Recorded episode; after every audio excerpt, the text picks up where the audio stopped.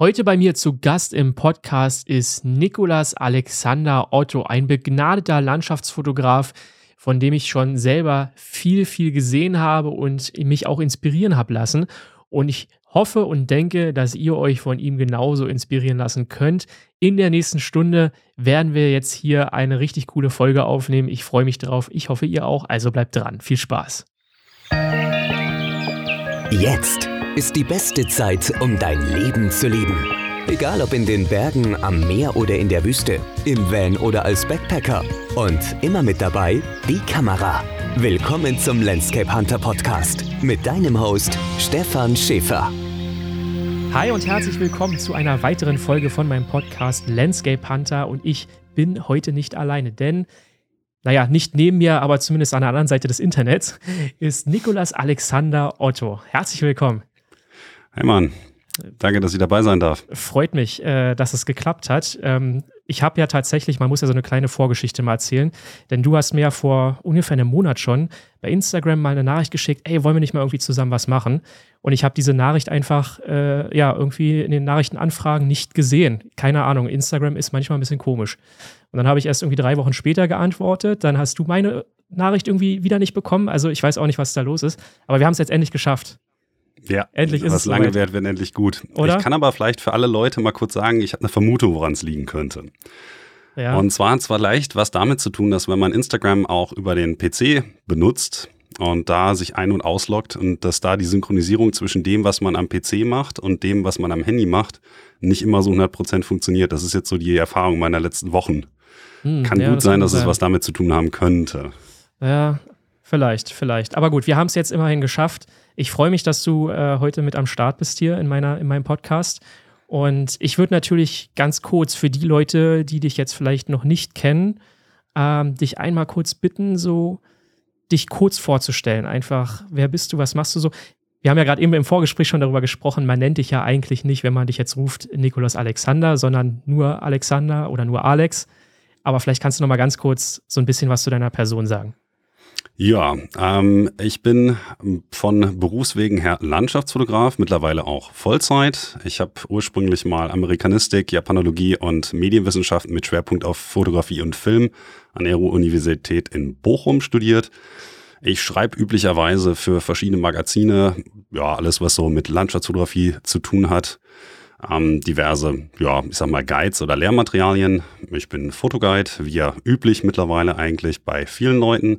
Heißt, ich mache Workshops und Fotoreisen. Ansonsten mache ich auch Auftragsarbeiten für diverse, ja, ich sag mal, Firmen und Privatpersonen, die halt sich das leisten können. Ist nämlich auch nicht ganz billig. Und ich habe ähnlich wie du, nur nicht ganz so erfolgreich, noch einen YouTube-Kanal, aber das ist eigentlich eher so ein bisschen Beiwerk für Leute, die auf meinen Fotoreisen sind und dann Fragen haben, die sich dort nicht beantworten lassen. Eher so als Aftermath. Ich fotografiere am liebsten eigentlich immer da, wo möglichst wenig Leute sind, auch wenn das nicht immer ganz so einfach wird. Ähm, heißt, ich gehe auch gerne mal wandern oder reise auch mal ein bisschen weiter weg. Das ist natürlich jetzt in den letzten zwei Jahren ein bisschen zu kurz gekommen, aber das ist eigentlich das, was ich mache. Ähm, also Fernweh ist so meine Antriebsfeder. Ansonsten habe ich noch eine Band, mit der ich Musik mache, schon jetzt 16 Jahre, auch wiederholt ähm, mit Plattenvertrag und so. Ähm, wir machen Death Metal. Das spielt cool. auch noch ganz rein, weil die Musik für mich ein sehr großer Einfluss in meiner Fotografie ist. Und äh, ansonsten bin ich eine Gymrat, gehe viel trainieren, was natürlich auch damit einhergeht, dass ich sehr gerne wandere. Ähm, ja, ich denke mal, das rundet das Ganze so ein bisschen ab. Das war auf jeden Fall schon mal ein richtig guter Rundumschlag. Also du bist auf jeden Fall vielseitig unterwegs, das kann man schon mal sagen. Jetzt muss ich mal ganz kurz einhaken bei der Musik. Ich habe früher nämlich auch ein bisschen Musik gemacht. Welches Instrument spielst du in der Band? Ähm, ich konnte mal ein Instrument spielen. Ich habe mal eine Zeit lang Bass gespielt. Ich kann auch ein kleines bisschen Gitarre, aber das war's dann auch. Ähm, ich bin eigentlich nur Sänger. Und wenn ich singen meine, ähm, dann Schauter. meine ich eigentlich schreien. Ja. Genau, also ich kann auch singen. Allerdings haben wir zwei ausgebildete Sänger in der Band, die lustigerweise das nicht machen sondern dass äh, einmal unser Bassist und einmal unser Keyboarder. Aber das ist so, wenn wir Gesang brauchen, dann machen die das. Ich bin lediglich als Frontsau mit dabei. Cool. Also da können wir vielleicht auch mal direkt unten für Musikbegeisterte äh, eure Band auch mal verlinken in den Show Notes. Da kann sich jeder auch mal anhören, was der Alex so macht, wenn er nicht gerade fotografieren ist. Wie bist du denn eigentlich zur Fotografie gekommen? Und ja, vor allem, wann mal, war das? Ja, wann ist eine gute Frage. Ich würde jetzt einfach mal sagen, das war ja wie bei den meisten Leuten eigentlich so ein schleichender Prozess. Ich denke mal, der hat bei mir so 2006 angefangen mit der ersten Digitalkamera, die mein Dad mir dann auch mal in die Hand gedrückt hat, weil er wusste, dass man dafür nicht Unmengen Film braucht. Der hat nämlich schon Ewigkeiten fotografiert, der war auch sehr reiseaffin, ist ähm, Diplom und später auch promovierter ähm, Landschaftsökologe.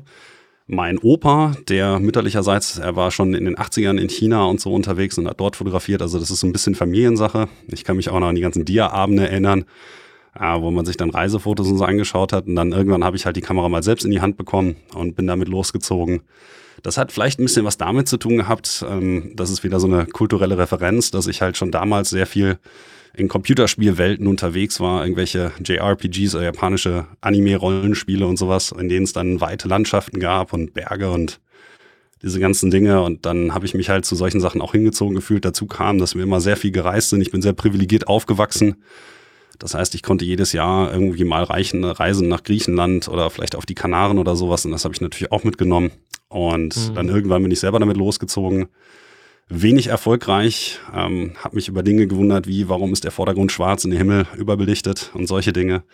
Und das hat sich dann über die nächsten Jahre, so 2008 bis 10 hingezogen. Und dann irgendwann habe ich dann auch angefangen, mich da ein bisschen zu professionalisieren, weil ich einfach an der Uni die Möglichkeiten hatte, dort eben auch am Center of Fine Arts mit den ganzen anderen Fotografen von der Uni im Kontakt zu stehen. Und da habe ich dann sehr viel aufgegriffen und dann hat sich das so ein bisschen in die Richtung entwickelt, dass ja, cool. ich jedes Jahr mehrere Roadtrips und sowas gemacht habe zum Fotografieren und halt immer ausschließlich Landschaft, weil das immer das war, was mich irgendwie angezogen hat, schon bevor ich eben auch fotografiert habe. Also ich höre schon raus, du warst von Anfang an in der Landschaftsfotografie, so ähm, People-Fotografie oder so weiter, hat dich nie interessiert oder machst du das auch so ein bisschen nebenbei? Ähm, das mache ich schon gelegentlich mal auf Anfrage von anderen Bands, weil ich habe halt viel mit Fotografie zu tun. Ich habe natürlich auch People-Fotografie an der Uni gehabt ähm, und habe da ein bisschen mit rumgespielt. Das ist allerdings nicht so mein Ding. Das Einzige, was ich gelegentlich mache, ist, wenn mich jetzt jemand fragt, dass ich mal eine Hochzeit fotografiere, dann tue ich das wohl, einfach um mich auch ein bisschen so, ja, ich sag mal, einfach anderweitig auszutoben und macht mir eigentlich auch Spaß, wenn es nicht zu häufig wird. Und was ich gerne mache, ist, ich fotografiere andere Metal-Bands, weil ich halt selber in einer Metal-Band bin und dementsprechend auch häufig vor der Kamera stehe für Promomaterial, ob es jetzt Musikvideos oder halt auch Promoshots sind. Und dementsprechend habe ich natürlich auch die Erfahrung, mich so ein bisschen in die Leute hineinzufühlen und kenne mich da in der Szene ganz gut aus. Und dementsprechend glaube ich auch zu wissen, was die Leute dann von mir wollen. Und das mache ich dann immer sehr gerne, gerade umso mehr, wenn ich die Musik der Leute dann auch wirklich mag. Ich bin ja zum Beispiel jemand, ich mag es total gerne, immer mal wieder unterschiedliche Sachen zu machen. Ist es bei dir auch so, dass du dann ab und zu mal sagst, jetzt habe ich so viel Landschaftsfotografie gemacht, jetzt habe ich auch einfach mal Bock, was anderes zu machen? Oder ist es bei dir gar nicht so sehr der Fall? Ja, im Prinzip beschreibt es das ganz gut. Also wenn ich jetzt halt lange unterwegs war nach Hause gekommen bin und dann weiß, okay, der nächste Workshop geht in zwei, drei Wochen wieder los oder so und ich bin dann zu Hause und weiß, okay, hey, da gab es dann nochmal eine Anfrage von, keine Ahnung, Band XY oder so. Dann denke ich mir so, ja, cool, da habe ich jetzt mal Bock drauf, mal was anderes zu machen. Und das äh, geht gleichermaßen eben auch für Hochzeitsfotografie oder so. Ein paar Mal im Jahr mache ich das wirklich gerne.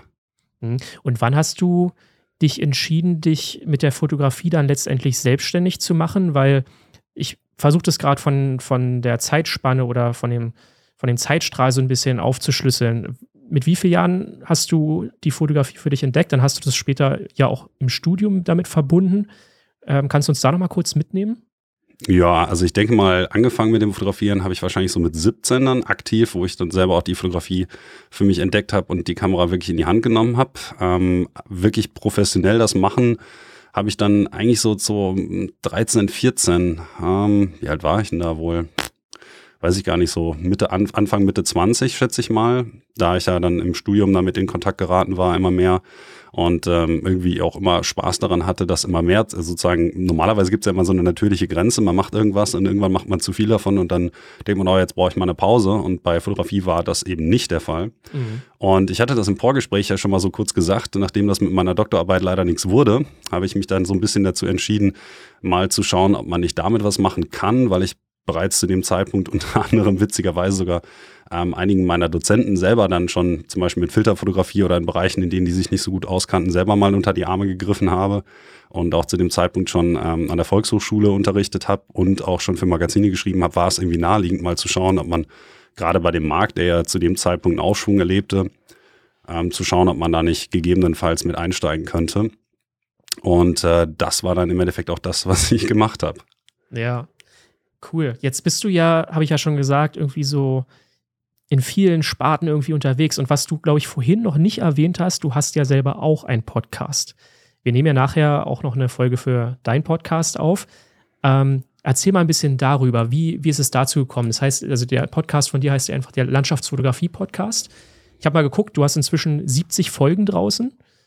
Ist ja auch schon eine ganze Menge und du hast ja in jeder Folge auch einen Gast mit dabei, den du interviewst. Wie kam es dazu? Wie, wie ist dir da so die Idee gekommen, dass du einen Podcast machen möchtest? Weil wir sind ja, ich wurde letztens selber gefragt, als Fotograf ist man ja eigentlich ein total visueller Mensch. Wie kommt man dann dazu, ein Audioformat überhaupt als Fotograf zu machen?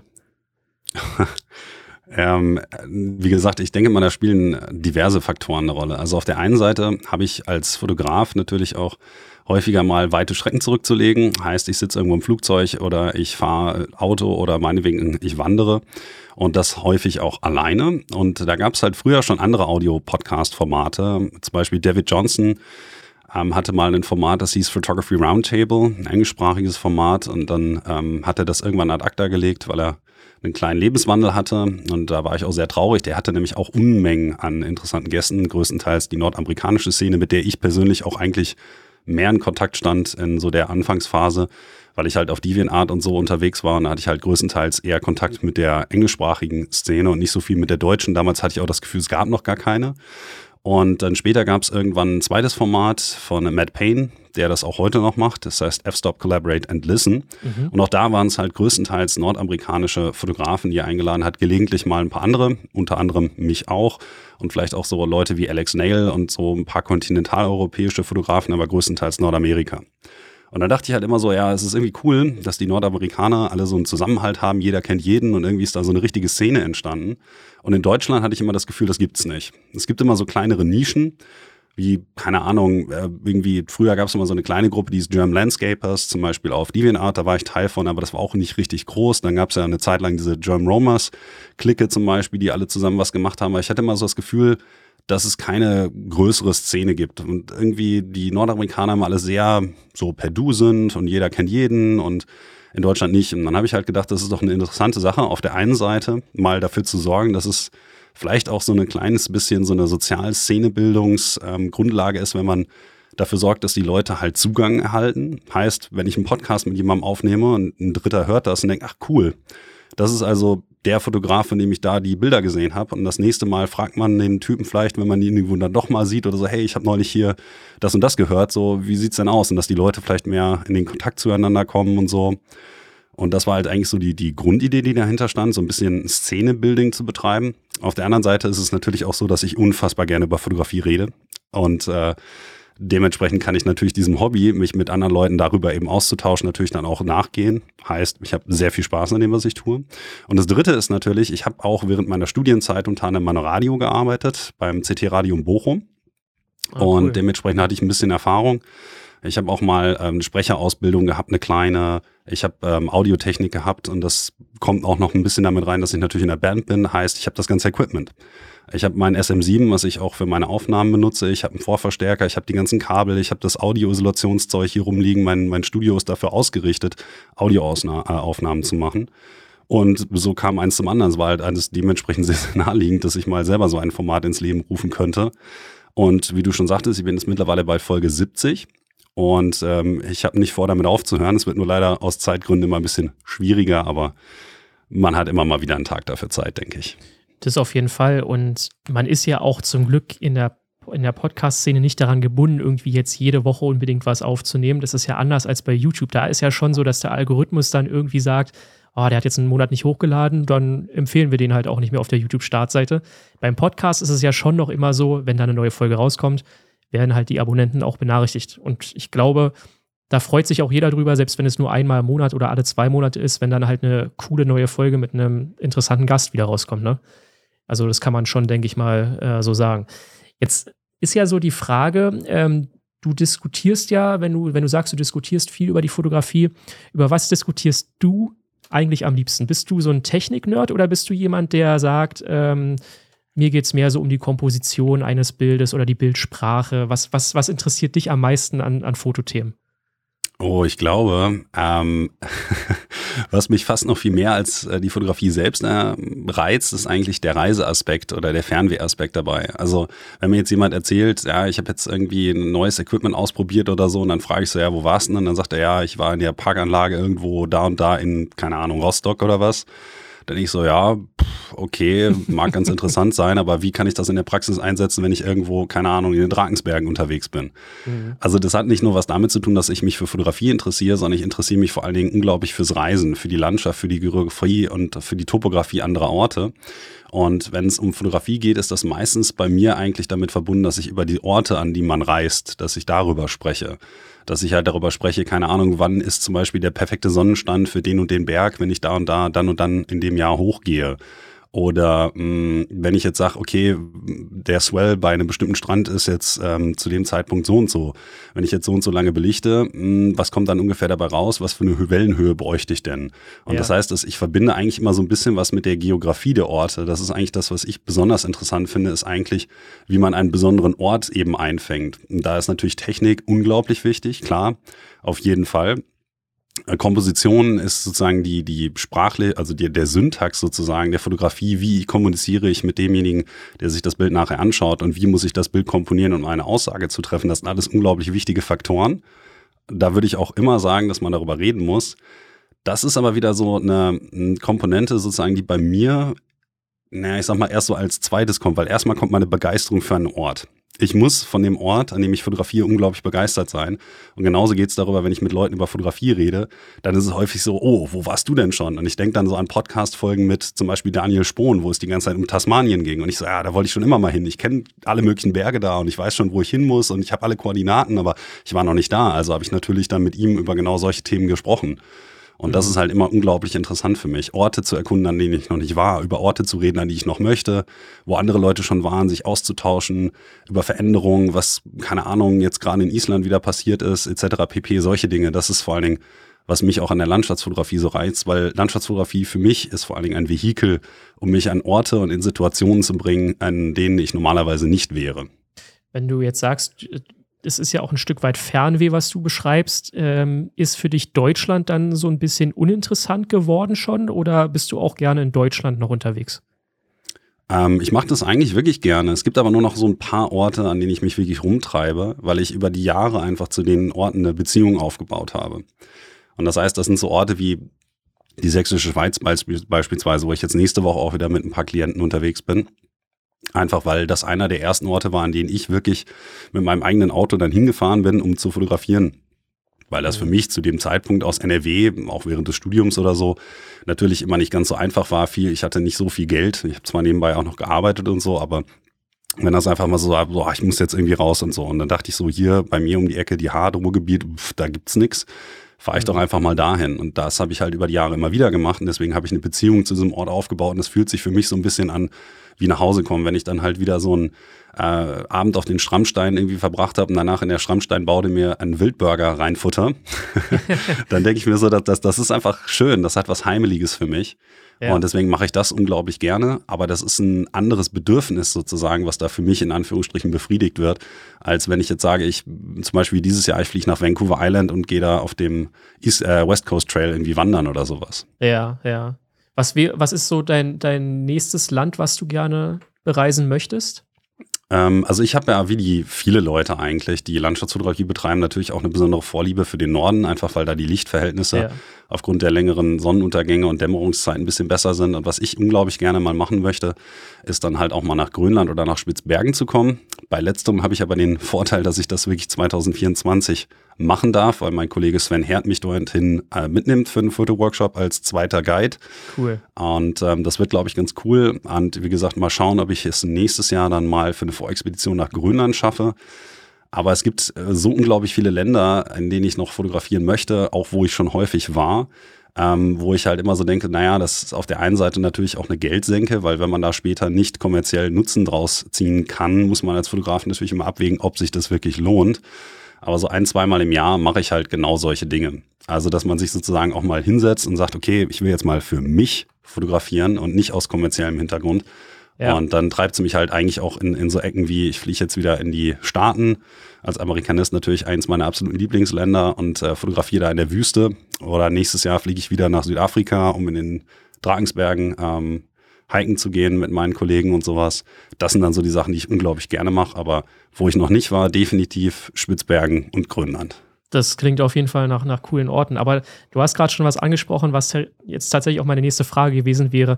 Wenn du so eine Fotoreise planst, planst du die, weil du einen Kunden hast, wo du weißt, okay, da verdiene ich Geld mit? Oder machst du das eher erstmal so im Voraus, dass du quasi so eine Reise vorfinanzierst, um dann das Ganze nachhinein irgendwie finanziell zu gestalten?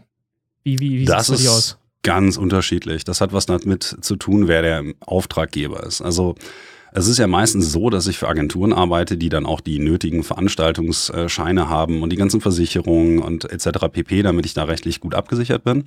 Und wenn die halt an mich herantreten und sagen, hey, wie schaut's aus? Möchtest du gerne in Norwegen äh, mit unserem Co-Guide, jetzt zum Beispiel war ich drei Wochen in Norwegen unterwegs mit Cody Duncan für Amazing Views. Und die haben mich halt einfach gefragt, so wie schaut's aus, möchtest du da was machen? Und ich so, ja, alles klar. Äh, ich war schon x-mal auf den Lofoten und ich war auch auf Senja. Ähm, der Co-Guide kennt sich fort aus, der wohnt halt da können wir machen. Ähm, das heißt, da war im Prinzip keine große Planung im Vorfeld irgendwie. Die haben einfach gefragt, ich habe gesagt, ja. Ähm, da gibt's andere Touren, wo ich sage so, ich glaube, ich könnte mir vorstellen, dass da eine Tour zu machen wäre. Gehe dann selber in Forecast und sage, okay, ich fahre jetzt zwei Wochen irgendwo hin und schaue mir das Ganze mal an und versuche das mal ein bisschen unter, sag ich mal, Workshop-Aspekten zu machen. Heißt, man darf vielleicht mit den meisten Kunden nicht allzu weit wandern oder so. Es muss halt eine gute Spotdichte geben, verschiedene Motive, die bei verschiedenen Lichtstimmungen funktionieren, damit man auch nicht zu sehr vom Wetter abhängig ist, all diese ganzen Dinge.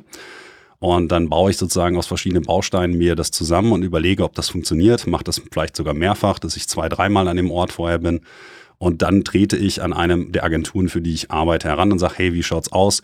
Das wäre sozusagen mein Itinerary. Ähm, das wären zum Beispiel schon mal Hotelvorschläge, wobei ich bei meinen Vorexkursionen eigentlich nie Hotels benutze, weil ich da einfach viel zu unflexibel bin. Ja. Und dann immer denke so, ey, ich schlafe lieber direkt auf dem Parkplatz sitzend in meinem Beifahrersitz, weil dann brauche ich morgens nur zehn Minuten bis zum Wasserfall so ungefähr. Ja. Und ja. natürlich auch, um die Kosten niedrig zu halten. Und dann sagt die Agentur A vielleicht, nö, interessiert mich nicht. Agentur B sagt, jo, ist cool.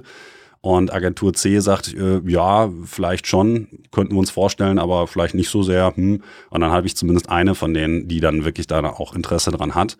Und äh, wie gesagt, das ist immer vollkommen unterschiedlich. Und das hat eigentlich wenig da, weniger damit zu tun, dass ähm, Kunden explizit an mich herantreten. Das ist ganz ehrlich gesagt seltener der Fall. Das habe ich aber auch schon gehabt, dass ähm, Kunden mich gefragt haben, du, wie sieht's aus? Machst du eigentlich mal was auf Teneriffa? Und dann habe ich halt gesagt, ja, habe ich schon mal gemacht. Ähm, war jetzt nicht in Planung und dann habe ich halt irgendwann gedacht, nachdem mich dann drei, vier Leute gefragt hatten, so, hm, okay, vielleicht, vielleicht sollte ich das nochmal machen, habe mich dann ähm, bei der Agentur gemeldet und habe dann gesagt, so, hey, ähm, wie sieht's aus? Mich haben ein paar Leute gefragt, ob ich mal wieder eine Teneriffa-Tour machen möchte.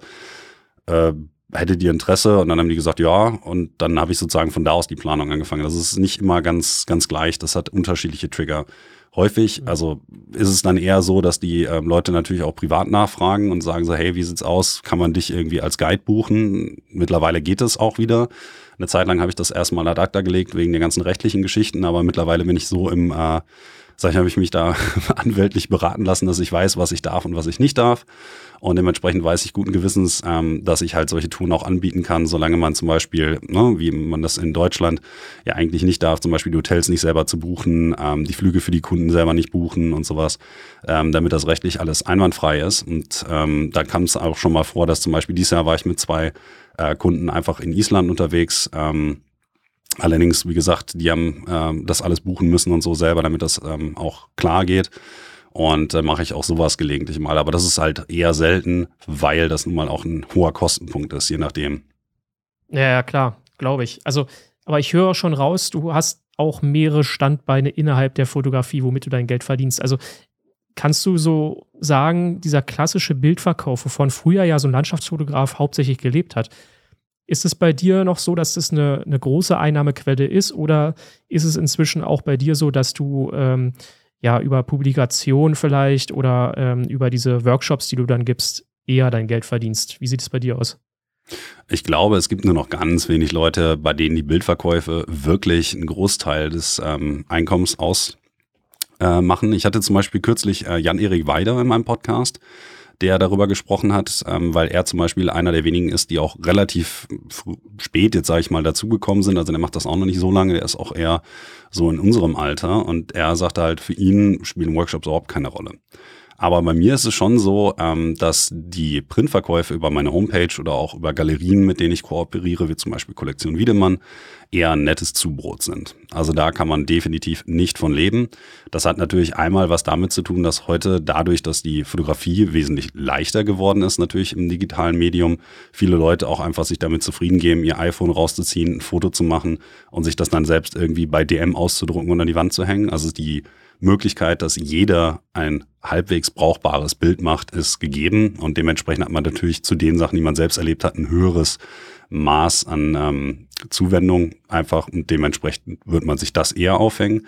Deswegen ähm, sind Printverkäufe wahrscheinlich eher selten, weil sozusagen die 20 Prozent oder 30 Prozent, die ein professionelles Bild noch mal besser aussieht, das wollen die Leute sich dann nicht dafür leisten, dafür 500 Euro plus auszugeben. Ja. Und der zweite Grund ist wahrscheinlich, dass Stockverkäufe unter dem gleichen einfach leiden. Das heißt also dadurch, dass jeder bei einer Stockagentur irgendwas einreichen kann und die Standards bei vielen Stockagenturen auch nicht mehr sonderlich hoch sind, es ist einfach so, dass da natürlich die Preise in den Keller gegangen sind. Das Ganze wurde so durchdemokratisiert, in Anführungsstrichen, ähm, dass da jetzt auch keiner mehr von leben kann. Und ähm, blöd gesagt, ich glaube, meine Verkäufe, wenn ich jetzt meine Printverkäufe oder Kalenderverkäufe meinetwegen auch nehme, die machen vielleicht 15 bis 20 Prozent meines Einkommens aus. Mhm. Du hast Kalenderverkäufe gerade angesprochen. Ich habe jetzt auf deiner Webseite gesehen, es gibt jetzt auch wieder einen Kalender für 2023. Produzierst du den äh, selber? Lässt du den produzieren? Ähm, verschickst du selber? Wie sieht es da aus? Machst du das mit Vorbestellung oder also wie, wie, wie kann man sich sowas vorstellen, wenn man so einen Kalender verkauft? Ähm, das ist eigentlich relativ einfach. Also ich mache das Design komplett selber. Ich habe jetzt auch seit einigen Sa äh, Seiten, äh, mein Gott, seit einigen Jahren da kein größeres Update mehr gemacht. Sprich, das Design ist immer ähnlich.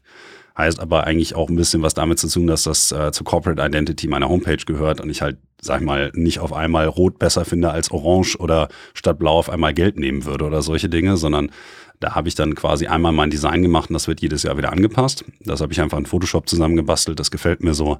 Da benutze ich jetzt keine großen Templates und ich arbeite seit Ewigkeiten übrigens mit einem Berliner Druckhaus zusammen, ähm, schon seit, ich glaube, fünf, sechs Jahren mittlerweile. Und die machen das dann in Absprache für mich. Ähm, mittlerweile ist das natürlich auch ganz gut eingespielt, dass ich halt weiß, hey, äh, hier bekommst du meine Daten und ich weiß genau, was ich bekomme, was für Papier. Ich habe auch mittlerweile ein anderes Papier mal ähm, von denen dann bekommen äh, weil ich sagte, ich brauche ein bisschen was anderes oder so, das, das läuft schon ganz gut.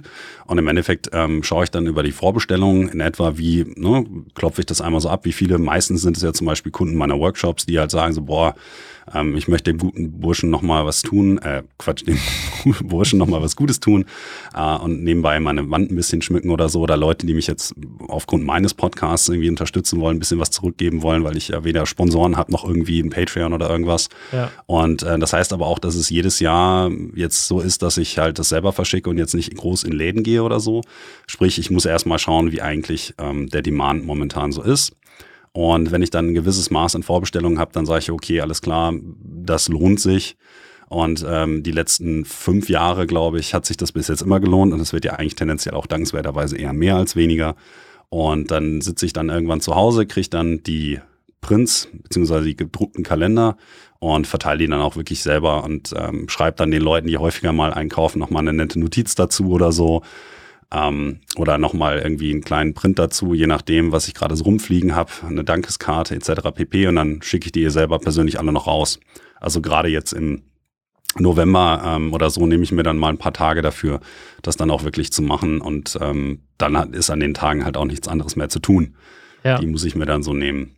Ja, ich wollte gerade fragen, äh, ich weiß nicht, ob du das Video gesehen hast, was Thomas Heaton vor ein paar Wochen auf YouTube rausgebracht hat. Da ging es mich auch genau darum, dass er seine äh, Kalender jetzt in der Jahreszeit dann immer verpackt und verschickt.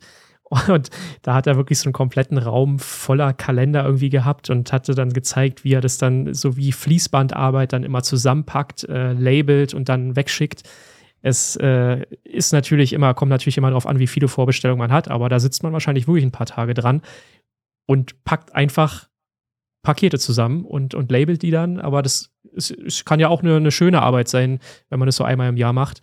und sich daran dann freut, dass quasi andere Leute deine Arbeit ja auch mal gedruckt sehen, weil das ist ja tatsächlich auch ein Thema, was ja irgendwie jetzt so ein bisschen wieder mehr in den Fokus rückt bei den Fotografen, ähm, dass die Werke halt nicht nur auf dem iPad oder auf dem Tablet generell zu sehen sein sollten, sondern halt auch mal wirklich gedruckt werden. Ich glaube, das wird in letzter Zeit viel zu wenig gemacht und ich finde es immer schön, auch so gedruckte Fotobücher in der Hand zu haben, in der Hand zu haben oder, oder halt auch solche Kalender, weil es halt viel mehr so den Wert der Arbeit eigentlich zeigt. Da würde ich dir auf jeden Fall zustimmen. Also bei mir ist es zum Beispiel so, gerade was Bücher angeht, also ich habe natürlich selber mir mal ein Buch von mir drucken lassen, allerdings jetzt nichts, was sozusagen Hand und Fuß hat, sondern einfach mal ein Fotobuch für mich, um das mal auszuprobieren. Aber beispielsweise ist es so, dass ich mich A, natürlich auch darüber freue, wenn Leute meinen Kalender bestellen und dann nicht da sitze und grummel, grummel, ich muss jetzt Kalender einpacken, sondern cool, da ist jemand, der möchte wirklich zwölf Bilder von mir an der Wand haben und ist dafür auch bereit, ein bisschen Geld in die Hand zu nehmen. Natürlich jetzt nicht so viel wie für ein richtiges Fotobuch oder für einen hochwertigen Wandprint, aber zumindest ein bisschen Geld dafür auszugeben. Das ist ja auch nicht mehr selbstverständlich. Ja. Und auf der anderen Seite ist es so, dass ich persönlich, gerade was Fotobücher angeht, schon mich so langsam zu einem, vielleicht auch einem Nerd entwickle, was einfach damit zu tun hat, jedes Mal, wenn ich einen Workshop gebe, sage ich mir, nach jedem Workshop gebe ich ein bisschen was auch an meine Kollegen zurück und kaufe mir ein Fotobuch von einem äh, meiner Kollegen oder Kolleginnen und dementsprechend habe ich mittlerweile auch eine ganz nette Sammlung zusammen. Also ich habe mir jetzt zum Beispiel als letztes noch ähm, das äh, Inseln des Nordens von Stefan Forster gekauft. Mhm. Ähm, ich habe mir jetzt als nächstes ähm, Quiet Light werde ich mir noch holen von Adam Gibbs. Und es gibt halt viele, viele Leute, die jetzt mittlerweile so DIY-mäßig Fotos, äh, Fotobücher rausbringen. Sandra Batocha hat ja zuletzt auch erst Rhythm of Nature veröffentlicht. Ja. Das muss ich mir übrigens auch noch kaufen. Äh, meistens ist es aber so, muss ich jetzt mal gestehen, und das vielleicht hören es ja die ein oder anderen mal da draußen und äh, nehmen sich auch ein Herz, dass häufig ähm, gerade die Naturfotografen eher dazu tendieren, halt so Intimate Landscapes, wie das ja jetzt auf Neudeutsch heißt, oder abstraktere Naturfotografien zu machen und gerade die dann als Buch rauszubringen. Und es gibt eigentlich gar nicht so viele klassische Landschaftsfotografen, wie jetzt zum Beispiel Stefan Forster oder Alex Nail, die Bücher rausbringen. Und gerade das sind eigentlich so die Aufnahmen, wo ich mir so denke, so wow, die würde ich am liebsten in Buchform haben, ja. weil die nochmal ganz anders wirken, wenn sie groß sind. Und zum Beispiel ähm, auch von äh, Nikolaus Römmelt das Buch, ähm, Sternbilder, glaube ich, heißt es, ist auch fantastisch. Und es gibt ja auch von Stefan Hefele ähm, Ich wollte gerade sagen, Stefan Bücher. Hefele, ja. Hans Strand, ähm, also ich habe ja. ziemlich viele mittlerweile zu Hause. Auf der einen Seite, weil ich auch einfach es liebe, vom Kamin zu sitzen, mir einen Kakao zu trinken, jetzt gerade in der dunklen Jahreszeit und mir dann halt so ein Fotobuch anzuschauen. Und einige Bilder sind es auch einfach wert, weil sie wirklich unfassbar gut komponiert sind, fantastische Lichtstimmungen haben und ganz tolle Atmosphäre. Nicht nur einmal irgendwo angeklickt zu werden, sondern halt wirklich mehrfach in einem Buch auch einfach sich, äh, naja, sagen wir mal, einfach die, die haben es verdient, dass man ihnen die Aufmerksamkeit schenkt. Ähm, nicht nur wegen des Geldes, damit man den Fotografen unterstützt, sondern man selbst bekommt ja als Betrachter auch was zurück. Also, Definitiv. Also keine Ahnung, für mich hat das was ganz, ähm, ich weiß gar nicht, schon fast esoterisches, mir solche äh, Aufnahmen dann auch wirklich gedruckt anzuschauen und mir die Zeit zu nehmen, mich mit der Aufnahme auseinanderzusetzen und wirklich mal den Gedankenprozess des Fotografen vielleicht auch nachzuvollziehen und zu überlegen, warum gefällt mir die Aufnahme eigentlich so gut? Was spricht mich daran an und vielleicht auch daraus seine eigenen Schlüsse zu ziehen? Ja. Und es gibt halt viel zu wenige Fotografen, auch viele von meinen Lieblingsfotografen, die haben kein Buch. Und ich würde es mir so sehr wünschen, mir deren Bilder einfach mal in Buchform zu Gemüte führen zu können. Ja, definitiv. Woran scheitert es denn bei dir, dass du jetzt bisher noch kein Buch rausgebracht hast in einem, in, einem, in einem Verlag? Du hast ja gesagt, du hast es bisher nur einmal für dich selber probiert. Mhm. Was, was, was ist bei dir der Grund? Was hindert dich daran? Ja, ich würde mal sagen, ganz einfach ähm, finanzielle Gründe, weil ein Buch zu produzieren ist unfassbar teuer. Und mhm. wenn man nicht die große stehende Kundschaft hat, wie jetzt zum Beispiel Thomas Heaton oder Adam Gibbs, die natürlich über ihre YouTube-Kanäle riesige äh, potenzielle Kundenstämme zumindest haben, ist das äh, etwas, was man nicht tragen kann. Also ganz doof gesagt, wenn man dann da seine 10.000 Euro in den Wind bläst, nur um irgendwelche Bilder ähm, zu drucken, ist dann aber im Endeffekt keiner kauft, dann ist das ein reines Vanity Project. Das sind Bücher eigentlich fast immer. Also ich habe das ja so ein bisschen mitbekommen bei einem meiner Kollegen, der hat halt im Vorfeld mir dann auch seine PDF geschickt und mit dem Design und dann haben wir das noch durchgegangen und dann habe ich noch gesagt, hm, vielleicht könnte man hier oder da nochmal ähm, sozusagen statt der großen Landschaft nochmal eine kleine mit einzubauen und so diesen ganzen kreativen Prozess finde ich fantastisch. Ich habe da jetzt kürzlich mit meinem Codite Cody Duncan, der ja auf den Lofoten wohnt, schon seit Ewigkeiten und ein gigantisches Portfolio hat mal darüber gesprochen, warum er eigentlich kein Lofoten-Fotobuch macht. Ja. Und dann sagt er halt genau das Gleiche. Naja, weißt du, wie teuer Drucken eigentlich in Norwegen ist? Und ich so, ja, mhm. gut, wahrscheinlich noch teurer als in Deutschland. Deswegen scheitert es bei mir einfach schlicht und ergreifend daran, wenn ich jetzt wüsste, ich hätte tausend äh, Abnehmer potenziell, die sich dafür interessieren würden, würde ich mich wahrscheinlich hinsetzen und mal an einem richtigen Konzept arbeiten. Aber das ist bei mir nicht gegeben. Dementsprechend habe ich leider noch nicht die Möglichkeiten gehabt, das irgendwie umzusetzen. Ist aber auch so eine Sache, die ich unglaublich gerne in der Zukunft mal machen würde. Vielleicht in fünf oder zehn Jahren, wer weiß, wo die ganze Reise noch hingeht. Ja, ich denke auch. Und ich glaube ja auch durch deinen Podcast hast du ja auch schon eine ziemlich große Reichweite. Also du bist ja jetzt kein Unbekannter in der Szene. Ähm, von daher glaube ich schon, dass du auch viele Menschen erreichen könntest. Aber ich verstehe natürlich den, den Gedanken dahinter, dass es natürlich ein relativ großes Risiko ist. Jetzt könnte man natürlich noch probieren, mit einem Verlag zusammenzuarbeiten, welcher dann ins Risiko geht. Ähm, wenn man da jemanden findet, dann ist das natürlich auch immer super, aber dann verdient man natürlich wieder weniger an seinem eigenen Werk. Ne? Also das hat immer das so ein wieder. ist einer der Sachen und die zweite Sache ist, ich habe da schon ähm, auch mit anderen Kollegen drüber gesprochen, ähm, dann ist man natürlich auch kreativ ein bisschen beeinflusst. Also ganz doof gesagt, wenn mir ein Verlag ernsthaft sagt, ja, auch Sächsische Schweiz als Fotobuch, als Konzept, das äh, trägt sich nicht, das kauft keiner. Ähm, und dann habe ich meinem Kollegen gesagt, so, äh, was ist denn mit den Leuten von dem Verlag nicht richtig? So, das ist ja, das kann ich nicht nachvollziehen.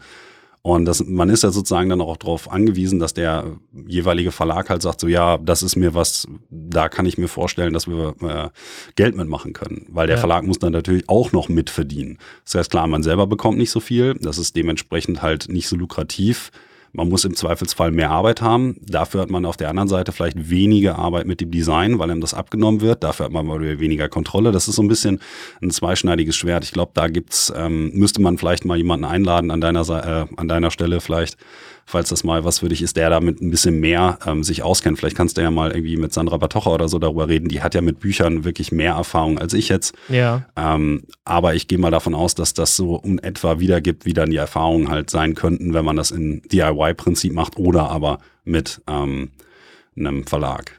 Ja, auf jeden Fall spannendes Thema. Ähm, werde ich auf jeden Fall mal machen. Mit Sandra hatte ich ja auch schon ein paar Mal äh, gesprochen jetzt. Ähm, ich bin, bin mal gespannt, wie das so in Zukunft äh, sich entwickelt, diese ganze, ja, dieses ganze Thema Druck, weil es natürlich, ich glaube auch von den Ressourcen her natürlich, es wird nicht mehr günstiger. Es sind wir uns alle einig drüber, es wird wahrscheinlich eher teurer, es wird wahrscheinlich eher noch, noch mehr ein, ein Premium-Gut sein, wenn man sich äh, Bilder in Form von Kalendern oder halt auch Printprodukte generell ähm, nach Hause liefern lässt. Werbung. Der Sponsor der heutigen Folge ist LexOffice. Mit LexOffice kannst du deine Steuerangelegenheiten ganz einfach erledigen. Denn LexOffice ist ein Programm, was du im Browser nutzen kannst. Es gibt auch eine eigene App dafür und du kannst all deine Belege ganz praktisch einscannen über die Kamera von deinem Smartphone. Du kannst Rechnungen selber schreiben und sie direkt aus dem Programm verschicken. Du kannst all deine Einnahmen und Ausgaben im Dashboard sehen und dir wird auch sofort live berechnet, wie viel du für deine Steuer zurücklegen solltest. Natürlich kannst du das Ganze dann ganz einfach über Elster direkt an dein Finanzamt schicken oder aber du lässt deinen Steuerberater nochmal rüber gucken, dem kannst du einen extra Zugang nochmal geben und das alles nochmal überprüfen lassen. Aber auf jeden Fall ist LexOffice eine super Arbeitserleichterung, wenn du deine Steuern ganz einfach machen möchtest und das Ganze dir aber eigentlich vom Thema gar nicht so sehr liegt denn LexOffice übernimmt das meiste für dich. Also auf jeden Fall mal abchecken, der Link dazu ist unten in den Show Notes. Jetzt aber nochmal ein ganz anderes Thema. Ähm, wir haben ja vorhin schon darüber gesprochen, du bietest Fotoreisen an. Ähm, du bist ja auch gerade erst von einer zurückgekommen, ne? Wir haben ja geschrieben quasi über Instagram, da warst du gerade selber unterwegs. Kannst du ja mal kurz erzählen, wo du eigentlich warst und was du da genau gemacht hast? Ähm, ja, kein Problem. Ähm, also ich war jetzt in dem Fall mit Cody Duncan unterwegs. Der ist ein fantastischer Fotograf, der früher mal in Deutschland gewohnt hat, eigentlich aus Kalifornien kommt und mittlerweile eben äh, auf den Lofoten wohnt und sich da ähm, breit gemacht hat. Und der ist halt ähm, klasse Typ, der unglaublich gerne wandern geht und halt auch ähm, allgemein in der Outdoor-Fotografie beheimatet ist, einen sehr naturalistischen Stil hat. Und mit dem zusammen ähm, war ich eben auf äh, Senja zuerst ähm, unterwegs, wo er sich halt dementsprechend gut auskennt, weil es für ihn nicht ganz so weit ist wie für unser eins. Und habe da ähm, mit einer kleinen Gruppe fotografiert und danach sind wir von Tromsø aus auf die Lofoten und haben dort eben weiter fotografiert. Und ähm, dann ein paar von der Gruppe aus Senja sind mitgekommen, ein paar andere haben wir in Leckness dann wieder abgeholt und haben da dann weiter fotografiert. Und im Grunde genommen ist es halt so, wie man sich so einen Workshop eben vorstellt. Mit anderen Worten, ähm, man steht morgens auf, guckt, wie das Wetter ist, so gegen fünf, checkt das Regenradar, schaut mal, wie die Vorhersagen sich mit dem Original, äh, mit dem Realzustand decken. Und dann überlegt man sich halt, wo man mit den Leuten morgens hinfährt zum Fotografieren. Und dann geht das im Grunde genommen den Tag so weiter ähm, von Sonnenauf bis Sonnenuntergang und im Zweifelsfall sogar noch in die Nacht hinein. Äh, mit den Nordlichtern, da hatten wir auch wirklich Glück mit. Also wir hatten fünf Nächte mit komplett wolkenfreiem Himmel und konnten halt auf Senja sehr viel Nordlichter fotografieren. Auf den Lofoten war es dann ein bisschen regnerischer, aber auch das hat ganz gut funktioniert. Ja, und dann habe ich hinten dran ähm, noch eine Woche ja, dran gehängt, wo ich mit Cody dann einfach so ein bisschen unterwegs war und mhm. wir noch ähm, drei, vier Sachen auf dem Festland uns angeschaut haben. Einfach so, weil wir Lust hatten und noch ein bisschen Location Scouting machen wollten. Und dann bin ich wieder heimgeflogen. Genau. Ja, klingt auf jeden Fall super. Was, was muss ich denn machen, wenn ich jetzt mit dir so eine Fotoreise buchen muss? Geht das einfach über deine Webseite oder wie kann ich mich am besten an dich wenden? Ja, also ich sag mal so, direkt über meine Seite buchen kann man nicht, weil wie gesagt, ich bin kein Veranstalter. Ich bin im Prinzip so ein ja, ein Söldner, der halt für verschiedene Agenturen eben arbeitet. Das heißt, die Verlinkungen, die man jetzt zum Beispiel auf meiner Homepage findet, die sind eigentlich darauf ausgelegt, dass man dann eben bei dem jeweiligen Veranstalter landet, für den ich dann eben diese Tour durchführe, beziehungsweise in dessen Auftrag und unter dessen Schirmherrschaft diese ganze Sache dann steht und ich dann vor Ort eben mit dem jeweiligen Local Guide zusammen diese Reise eben vorführe und die mhm. fotografische Betreuung, künstlerische Betreuung der Leute vornehme. Das heißt, hast du eigentlich immer einen Local Guide noch mit dabei oder machst du manche Reisen auch alleine? Kommt drauf an. Das ist äh, unterschiedlich, je nachdem, für welche Agentur ich arbeite. Ich habe jetzt, wie gesagt, für, für Amazing Views habe ich zum Beispiel meistens einen Local Guide. Ähm, ich plane zum Beispiel jetzt Sachen in Kanada. Das hat auch einen rechtlichen Hintergrund. Da werde ich das äh, auch mit einem Local Guide machen, weil man da die ganzen Permits braucht und so, die ich als mhm. Ausländer ja gar nicht kriegen kann. Und solche Geschichten, das heißt, da braucht man immer vor Ort jemanden. Ähm, in Island beispielsweise ist es ja mittlerweile auch so, dass man nicht mehr selber fahren darf ähm, wenn man da nicht die ähm, Bescheinigungen für hat und solche Geschichten.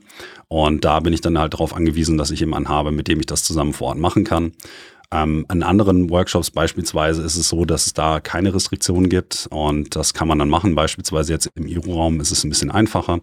Und zum Beispiel auf den Riffer, da war ich jetzt insgesamt schon achtmal. Da habe ich das jetzt ähm, in Eigenv, also mache ich das jetzt in Eigenregie, äh, einfach weil das auch eine kleinere Gruppengröße ermöglicht, was natürlich auch wieder einige Leute bevorzugen. Das heißt, ich habe nicht immer Leute mit dabei, weil wenn man dann nachher wirklich eine Gruppe hat von zwei Guides und acht Kunden, dann ist es natürlich auch schon so, dass das ein bisschen, ein bisschen langsamer ist im Zweifelsfalle oder so. Und mhm. wenn man dann nur ein Guide hat, aber dafür vier Kunden, dann eine kleinere Fünfergruppe oder so, dann ist man ein bisschen mobiler, wenn das Licht sich schnell ändert oder so, jetzt hopp, hopp, hopp, wir müssen mal kurz äh, zu einem anderen Strand rüber, weil gleich passiert das und das mit dem Wetter dann ist man da ein bisschen mobiler und dementsprechend mache ich gelegentlich auch mal Workshops alleine. Jetzt zum Beispiel in der Sächsischen Schweiz ist es ähnlich, aber das hat auch ein bisschen was einfach damit zu tun, für welche Agentur ich arbeite und wie oft ich auch an einem Ort war, weil ich habe nicht das beste Gefühl dabei, wenn ich halt lediglich irgendwie mal eine Woche da war, dort irgendeinen Workshop zu geben. Wenn ich allerdings schon mal zwei Monate dort war oder so über die verteilte Zeit und wirklich mich wirklich auskenne, dann habe ich da auch kein schlechtes Gefühl bei, den Leuten halt zu sagen, so Leute, ich war so und so oft hier, das ist meine Expertise und ich glaube, den Preis, ähm, meine Gage sozusagen, ist damit auch gerechtfertigt. Das ist je nachdem ein bisschen unterschiedlich. Ja, Verstehe ich vollkommen. Jetzt hast du auf deiner Webseite ja super, super viele Länder, die du präsentierst, wo du schon unterwegs warst. In welche Länder fährst du mit deinen Workshop-Gruppen alles? Gibt es da nur bestimmte oder kann man dich theoretisch, wenn ich jetzt sage, hey, ich möchte mit dir mal in die USA, könntest du dich dann auch darum kümmern? Oder hast du da so ja, vorgegebene Länder? Es geht, also USA ist so eine Sache. Also in die USA hätte ich wahrscheinlich, muss ich ganz ehrlich sagen, Bauchschmerzen, wenn ich keinen Local Guide dabei habe, weil das ist immer so eine Sache, da braucht man ein Arbeitsvisum für. Mhm. Ähm, und im Grunde genommen darf ich als Fotograf, sobald ich kommerziell irgendwie, ja gut, ich sag mal, bezahlt werde oder so lange, so, sobald, wenn ich da richtig informiert bin, da gibt es wahrscheinlich auch wieder andere Leute, die ein bisschen mehr wissen, aber sobald mein gesundes Halbwissen ist, dass ich da nicht tätig sein darf als Fotograf. Mit anderen Worten, wenn mich jetzt jemand fragen würde und sagt, hey, wir können was in den USA machen, müsste ich sagen, so sorry, da musst du alles selber buchen und im Endeffekt ähm, kannst du mich auch nur bezahlen, nachdem die Reise schon abgeschlossen ist und so. Das muss halt, ähm, da darf kein Finanz, äh, finanzieller Fluss irgendwie stattfinden oder so. Ansonsten mache ich mich strafbar und im Zweifelsfalle kriege ich mhm. eine, ähm, werde ich in den nächsten Flieger gesetzt und darf wieder nach Hause fliegen. Also ja. es gibt bestimmte Länder, in denen geht das nicht. Und Nordamerika ähm, beziehungsweise die USA sind da relativ strikt von dem, was ich so gehört habe, ähm, auch von, von anderen Kollegen, die halt schon mal da Sachen gemacht haben. Also da würde ich ohne Local Guide gar nichts machen. Wenn jetzt aber jemand fragen würde, so, wie sieht's aus, machen wir mal was in Dänemark, wäre überhaupt gar kein Problem. Ja. Ähm, oder irgendwie in Frankreich oder so. Das ist alles, was in der EU ist, ist ähm, meines Wissens nach in Ordnung.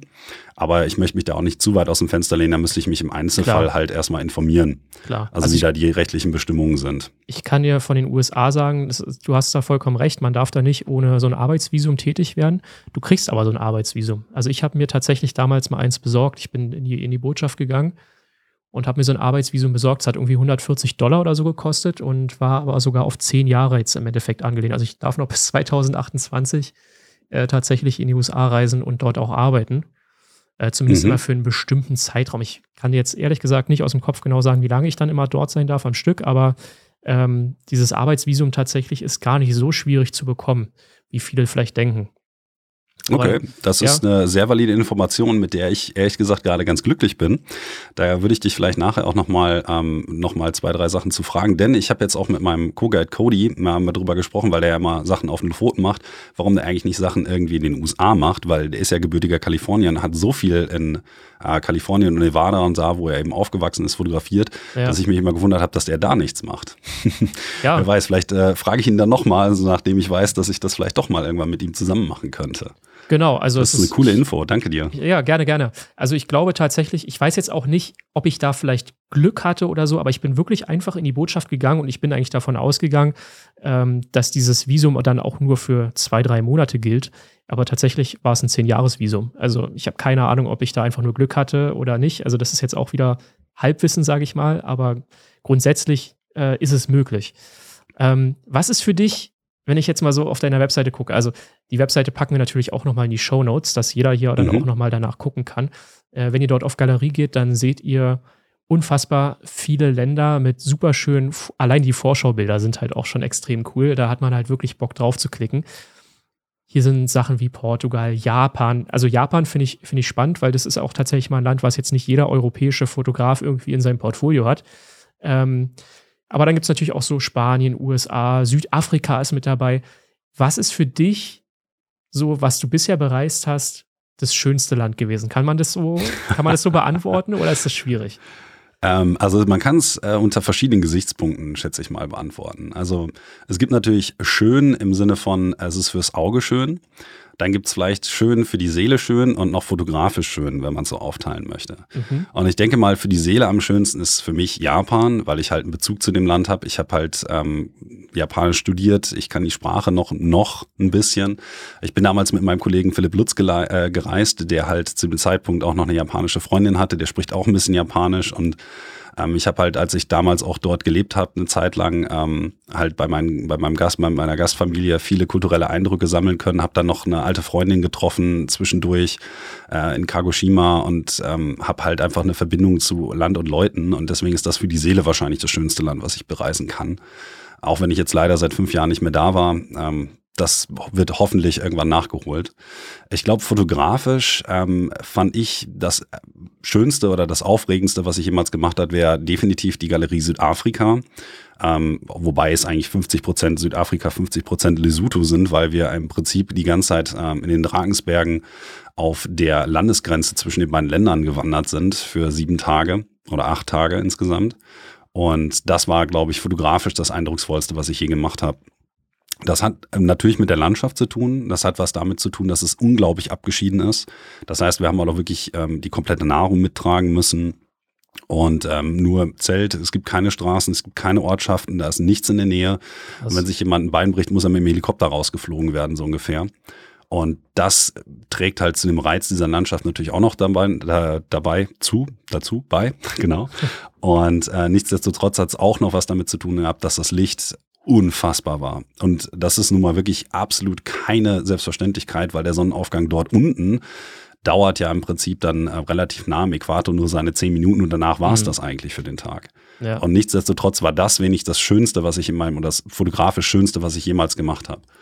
Und ich glaube, fürs Auge am schönsten, um das jetzt zu komplettieren, würde ich wahrscheinlich sagen, sind entweder die Färöerinseln oder Norwegen. Weil mhm. das für mich nochmal ich weiß nicht, das hat für mich halt, diese Nordländer haben für mich einfach nochmal so einen gewissen Reiz, dem ich mich einfach nicht entziehen kann. Und die Topografie, gerade der Färöerinseln oder so, ist was ganz ja. Außergewöhnliches. Und ich meine, das weißt du, du warst ja selbst schon dort. Ich war selber schon dort. Es, äh, war, ich, ich glaube, ich war 2019 oder 2018 dort. Ich müsste, müsste jetzt selber nochmal recherchieren.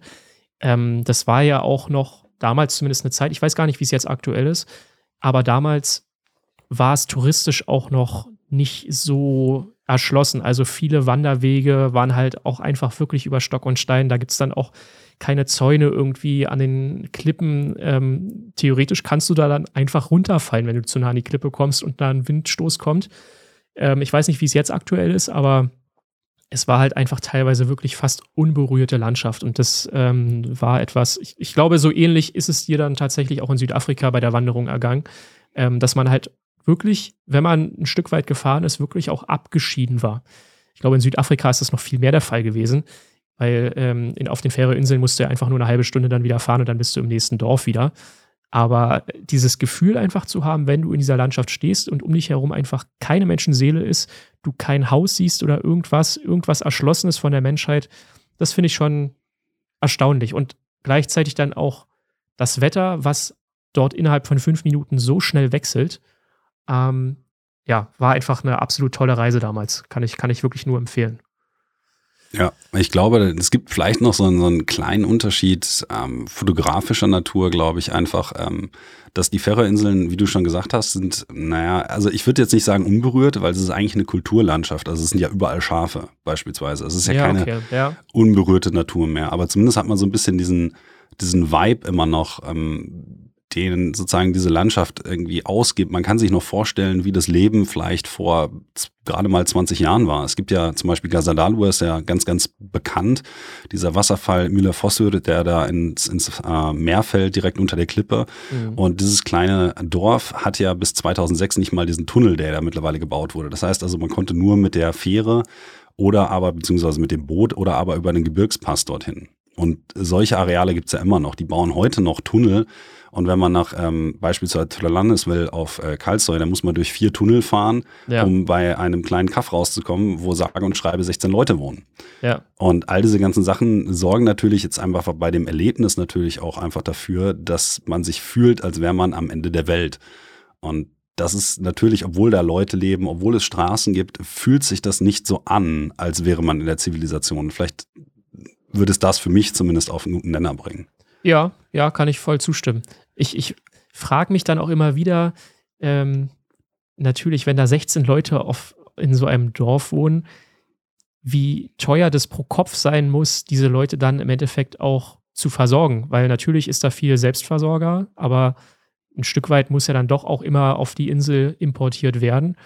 Mhm. Und ja, das ist natürlich dann schon nochmal eine ganz andere Herausforderung als sag ich jetzt mal in Deutschland zum Beispiel, ne? Ja, da kann ich vielleicht zumindest ein bisschen was, ähm, auch wenn es jetzt nicht erste Hand Informationen sind, aber ich, da ich ja häufiger mal da war, ich war ja zuletzt auch dieses Jahr nochmal da zum Workshop geben, kenne ich auch ein paar von den Locals mittlerweile und einer mhm. meiner Freunde, der in Torschan, also der Hauptstadt wohnt, dem habe ich halt genau solche Fragen halt irgendwann auch mal gestellt, genauso wie ein paar von den Local Guides in Bania oder so.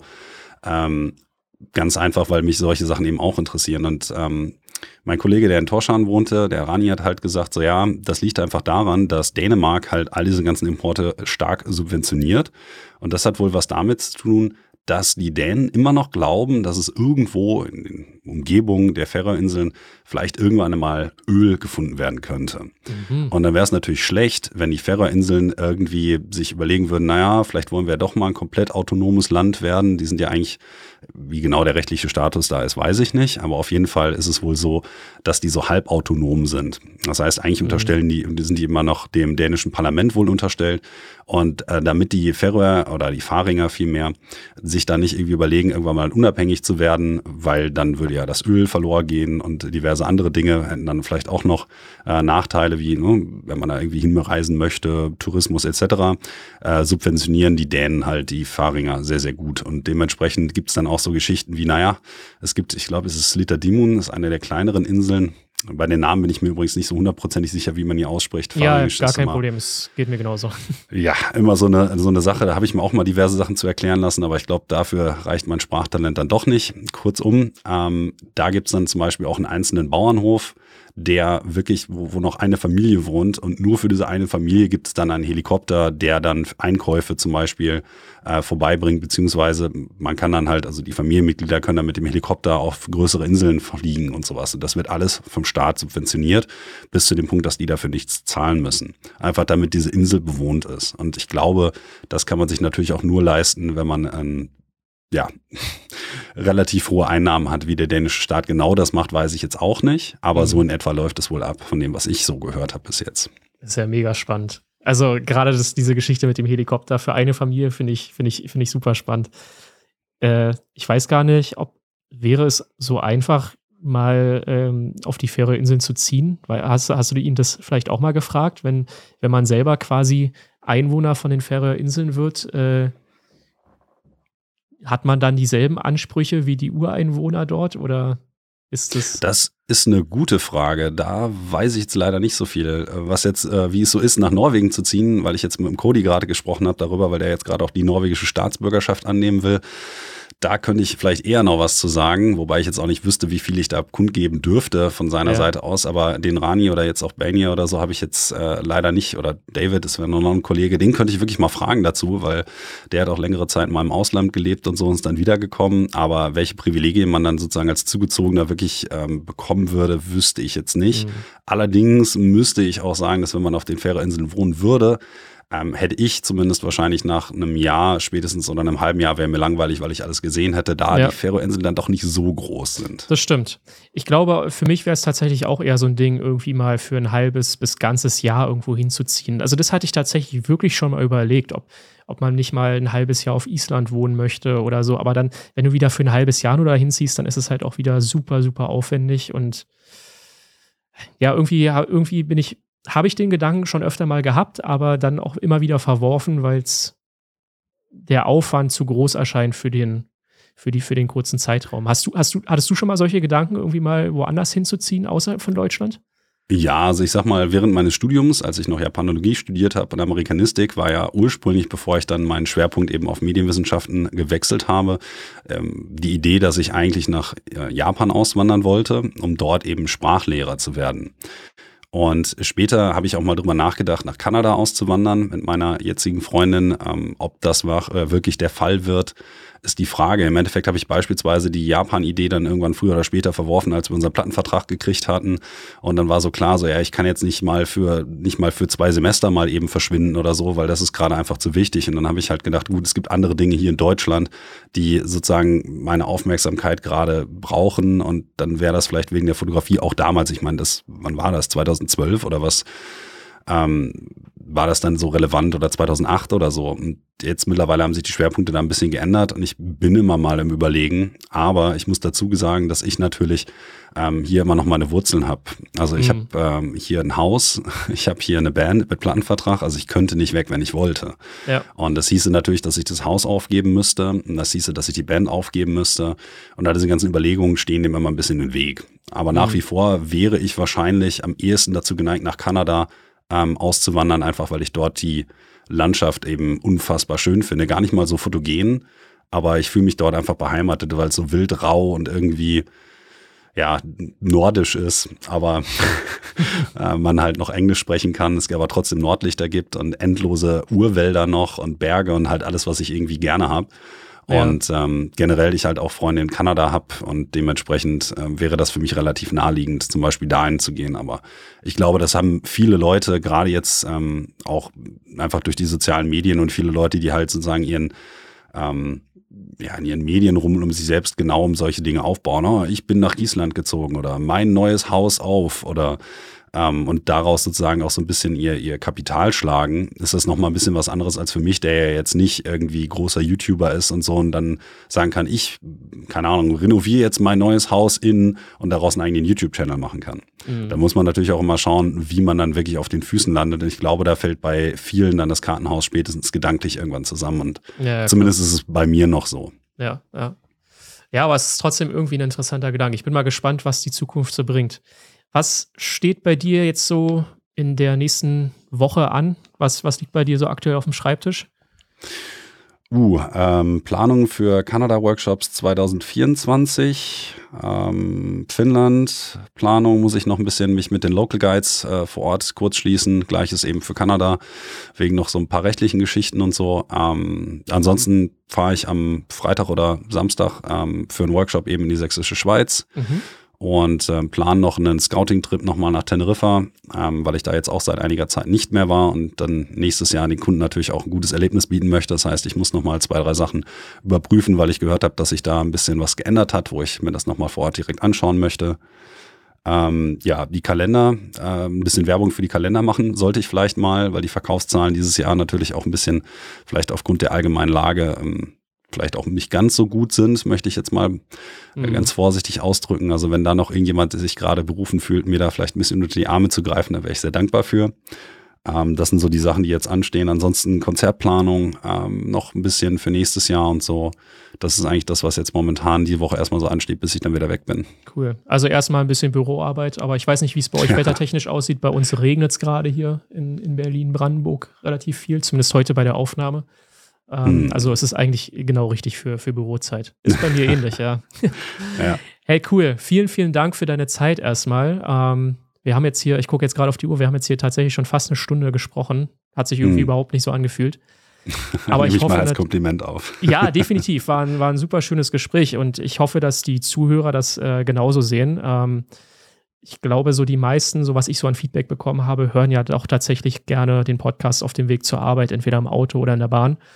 Und äh, ja, ich hoffe oder wir hoffen, dass ähm, euch die Zeit damit so ein bisschen versüßt wurde und ihr vielleicht auch wieder so ein bisschen Inspiration gefunden habt, selber mal wieder die Kamera in die Hand zu nehmen, falls ihr das nicht sowieso schon jeden Tag tut, wieder rauszugehen und ein bisschen Landschaften zu fotografieren. Alex, vielen, vielen Dank für deine Zeit. Ähm, wie, wie, gesagt, wir verlinken alles unten in den Show Notes, was wir so besprochen haben, deine Webseite, ähm, wo man auch den Kalender dann übrigens findet. Ja, also wenn ihr wenn ihr ihn unterstützen wollt, dann da einfach mal draufschauen. Danke. Und ansonsten, ja, hören wir uns ja gleich in der nächsten Aufnahme, weil wir für deinen Podcast auch noch was aufnehmen. Genau, alles klar. Dann vielen alles herzlichen klar. Dank und äh, schon mal Tschüss an alle Leute da draußen im sozialen Medienland und im Fotografieland und äh, vielleicht hören wir uns ja auch mal irgendwann wieder. Wir hören uns wieder. Also macht's gut. Bis zur nächsten Woche. Ciao. Das war der Landscape Hunter Podcast. Ab sofort keine Folge mehr verpassen. Direkt abonnieren in allen gängigen Portalen. Und nicht vergessen, jetzt bei Instagram folgen. Stefan Schäfer 90 oder direkt auf die Website www.stefanschäfer.de. Bis zum nächsten Mal. Und jetzt ab nach draußen.